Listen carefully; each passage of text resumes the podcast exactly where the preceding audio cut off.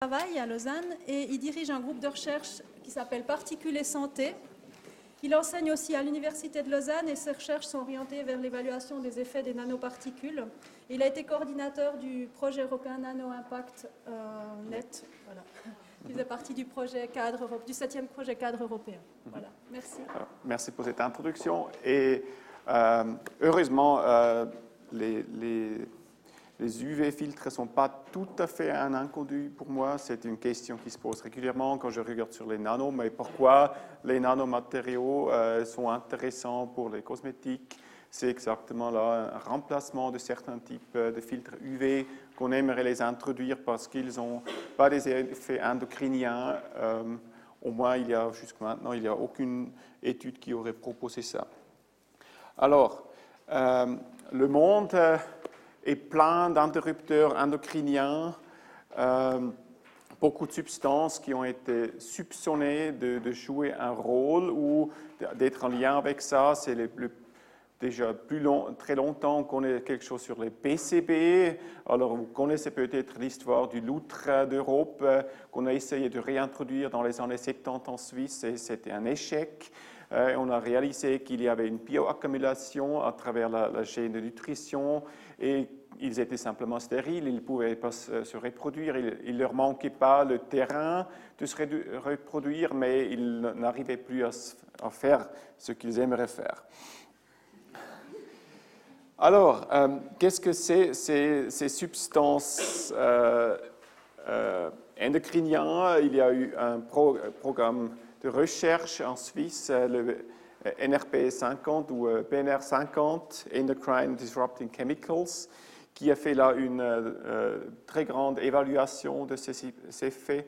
Euh, le point, c'est que ces substances sont des effets très, très petits, alors dans la gamme de nanogrammes par litre, et ils ont des effets sur certains stages de développement surtout. Alors, par exemple, pour l'enfant en croissance dans le ventre de la maman, alors ça veut dire que c'est en principe un effet de deuxième génération qu'on voit, mais on voit même, euh, euh, on a même des soupçons, euh, si on regarde des effets dans d'autres pays comme le Vietnam, avec expérience avec Agent Orange, qu'il y a des effets troisième génération, alors que les enfants qui étaient exposés dans le ventre de la maman, que leurs enfants ont des, portent encore des effets de ça.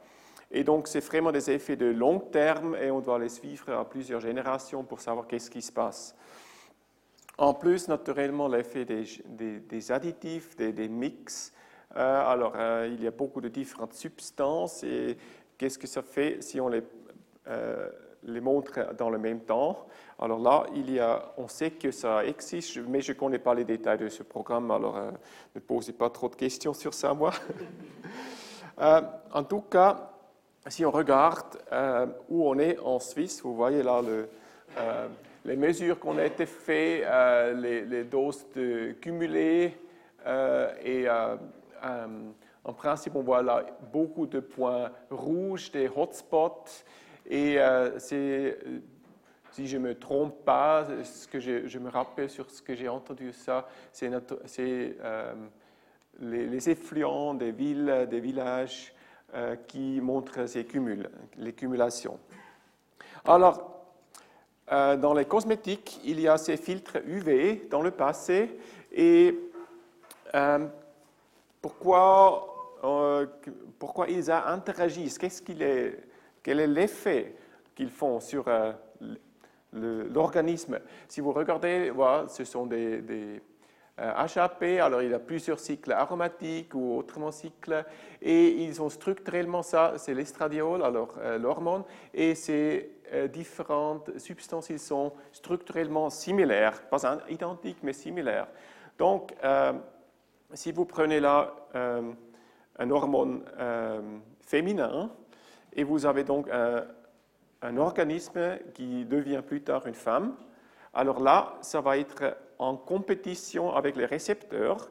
Donc, ça va bloquer partiellement le récepteur pour l'effet parfait femme. Donc, euh, en principe, ça va modifier l'organisme vers être pas montrer toute les modifications, l'expression euh, souhaitée pour être une femme. Par contre, pour les hommes euh, qui n'ont pas les hormones, ça va quand même activer légèrement les récepteurs et donc les hommes vont exprimer quelque chose qui va les rendre un peu plus féminins. Alors les hommes, ils vont être un peu féminisés, les femmes un peu plus masculins. Ce qu'on a vu dans, euh, dans l'étude de Schlumpf, si je me rappelle bien, à Zurich, euh, ils ont pris des doses assez, assez hautes, si j'ai bien compris, de certaines euh, substances qui existent dans les crèmes solaires, si je me rappelle bien de ce protocole. Et donc, ils ont vu que les masculins, ils ont commencé à montrer un comportement de lordose. Alors, ils, ils se sont comportés comme euh, une femme auprès d'un masculin non traité, et pendant que les femelles devenaient beaucoup plus agressives, beaucoup plus comportement masculin. Alors, euh, dans des expériences, euh, euh, on arrive à faire ça. Et si on regarde dans, des, dans des lacs, on voit beaucoup de, en, Europe, mais surtout aussi en Amérique, on voit des, des animaux qui ont soit des masculins qui ont des, des génitaux dégradés, alors micro-génitaux, ou aussi là des Twitter, comme on dit, je ne sais pas l'expression française. Alors les deux, qui semblent avoir les, deux types de génitaux. Et, ça avec des concentrations que, dans le passé, on ne s'était pas entendu que ça montre quelque chose. On ne, réaliserait rien sur ça dans des, tests d'effet aigus. C'est vraiment quelque chose de long terme et ça doit être présent pour le bon moment. Alors si, je vous expose, vous, à ces substances, euh, on ne verrait pas un effet comportemental ou euh, autrement quelque chose parce que ça ne suffit pas euh, avoir un effet direct, ou au moins pour la majorité de ces substances. Bon, on peut ensuite calculer dans des, activités correspondantes, alors euh, avec des tests in vitro par exemple qui sont faits là, alors des différents types de tests d'hormones endocriniens, les différentes substances, les différents filtres, sur quel axe est-ce qu'ils agissent, avec quel effet? Je ne connais pas les détails de ces études, mais c'est juste, on peut calculer des équivalents et voir sur quel axe il agit surtout, et ça ensuite on peut prendre dans les concepts d'analyse de, des risques. Alors, en Suisse, euh, il y a eu cette analyse, qu'est-ce qui existe dans les magasins 2009. Alors, je ne sais pas combien est encore euh, valide ici, je ne sais pas combien euh, Mme Mélan et ses collègues ont déjà réussi à régler par rapport à ces résultats. Euh, ça serait probablement une question pour la discussion. Mais en tout cas, ce qui était intéressant, c'est qu'on a quand même réussi à trouver pas mal de ces filtres qui sont en question, qu'on aimerait mieux ne pas avoir.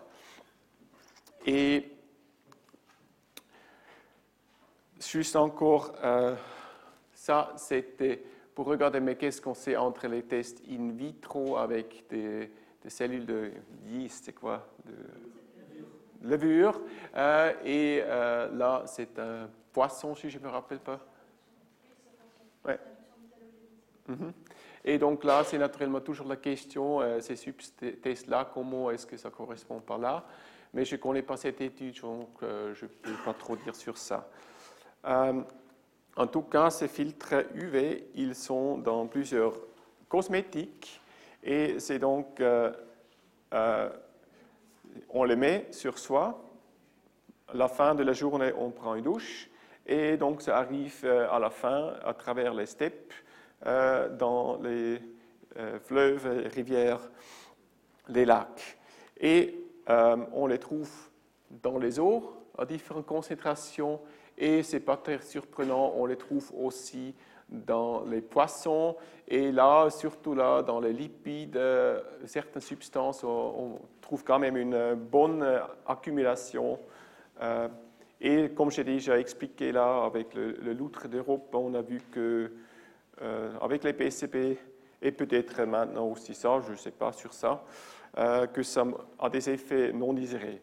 alors dans les organismes qui accumulent, qui sont à la fin de la chaîne d'accumulation. Donc, on les trouve dans tous les biotas des fleuves.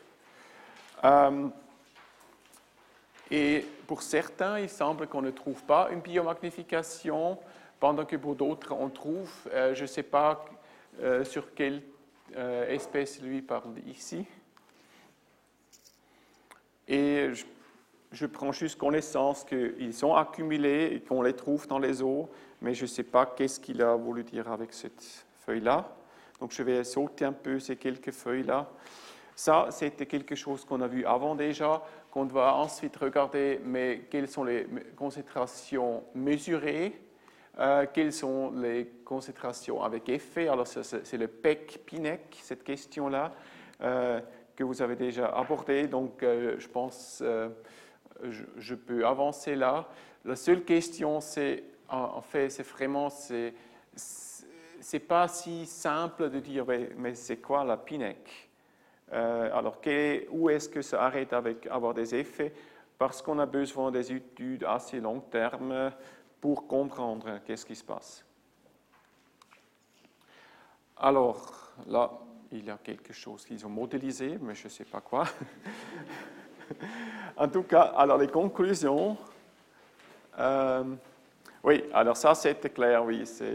J'ai déjà mentionné les PCB, c'est clair, ça on ne trouve pas dans les cosmétiques, euh, au moins les cosmétiques qui sont produits correctement. Mais il y a d'autres substances qui contribuent euh, à ces substances à effet hormonal. donc ce n'est pas seulement les filtres UV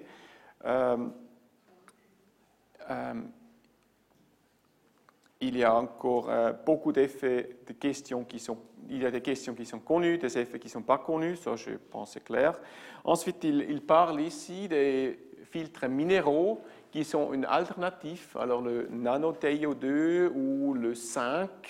Le nano 5, il est actuellement en Europe euh, euh admis pour les filtres, sauf il y a, moins hier c'était encore comme ça sur la page de la Commission européenne. Alors, je ne sais pas si ça change aujourd'hui. C'est les discussions, d'accord, oui. Et euh, la discussion, en principe, c'est quand même encore euh, euh, ne pas être dans le soleil. Ça, c'est la meilleure protection. Alors, si vous allez régulièrement au soleil, ça va vieillir la peau. Euh, la peau va être plus épaisse, alors ça va donner plus euh, le look euh, de, cuivre, de cuir, pas de cuivre, de cuir. Alors ça, c'est semelle de, de, souliers ou comme ça. Alors vous voyez parfois des adeptes de soleil de, de 50, 60 ans qu'on a l'impression pourrait prendre la peau et directement faire des chaussures. Et et là, les crèmes solaires ne suffisent pas pour protéger contre cet effet. Euh, donc, euh, mais si vous avez besoin d'aller au soleil, comme si vous êtes un ouvrier par exemple, alors euh, qui doit travailler en dehors, voilà, mettez au moins la crème solaire si vous n'avez pas, vous ne pouvez pas cacher avec des vêtements. Et pour les enfants, en tout cas sur les, minéraux, mais aussi euh, pour les femmes qui ont l'intention d'avoir un jour euh, ou un autre un enfant, parce qu'on parle quand même d'une bioaccumulation de certaines substances euh, qui va se déposer dans le corps. Alors, ça ne va pas juste entrer dehors. donc là, je pense que c'est assez clair. sur les nanos, je vais parler encore un peu plus Alors je vais sauter ici. Et là, on peut faire le plus, grand effet sur les cosmétiques, euh, les filtres UV pour protéger l'environnement, c'est les STEP. Et là, il semble avoir maintenant des, moyens pour clairement réduire avec ozonisation, comment dire en français? Ozonation et euh, ensuite euh, absorption sur, sur, des filtres de, hmm, activated charcoal, euh, charbon actif. oui. Voilà. Et là, il a beaucoup de propositions. Je ne suis pas sûr qu'est-ce qu'il dit. Euh, ah oui, là, c'est ce que j'ai déjà dit, euh, les projets de pilote. Et voilà, c'est euh, les conclusions, encore un remerciement de lui sur question d'éthique, de, de bien réfléchir avant de mettre dans l'environnement quelque chose qui est persistant. Alors, Ok, merci. Alors, euh, merci Michael Wiedecker. C'est pas du tout évident à faire comme exercice quand on voit les slides en même temps le matin. Donc, moi, j'aime pas du tout faire ça. Donc, merci. Comme ça, on a pu au moins les parcourir. Et puis, moi, je propose que cette question des filtres anti-UV, on la garde pour la discussion après votre intervention tout à l'heure. Je pense que ça mérite un, un petit débat. Donc, euh, si ça vous va, on prendra ça tout à l'heure. Euh, je propose pas actuellement.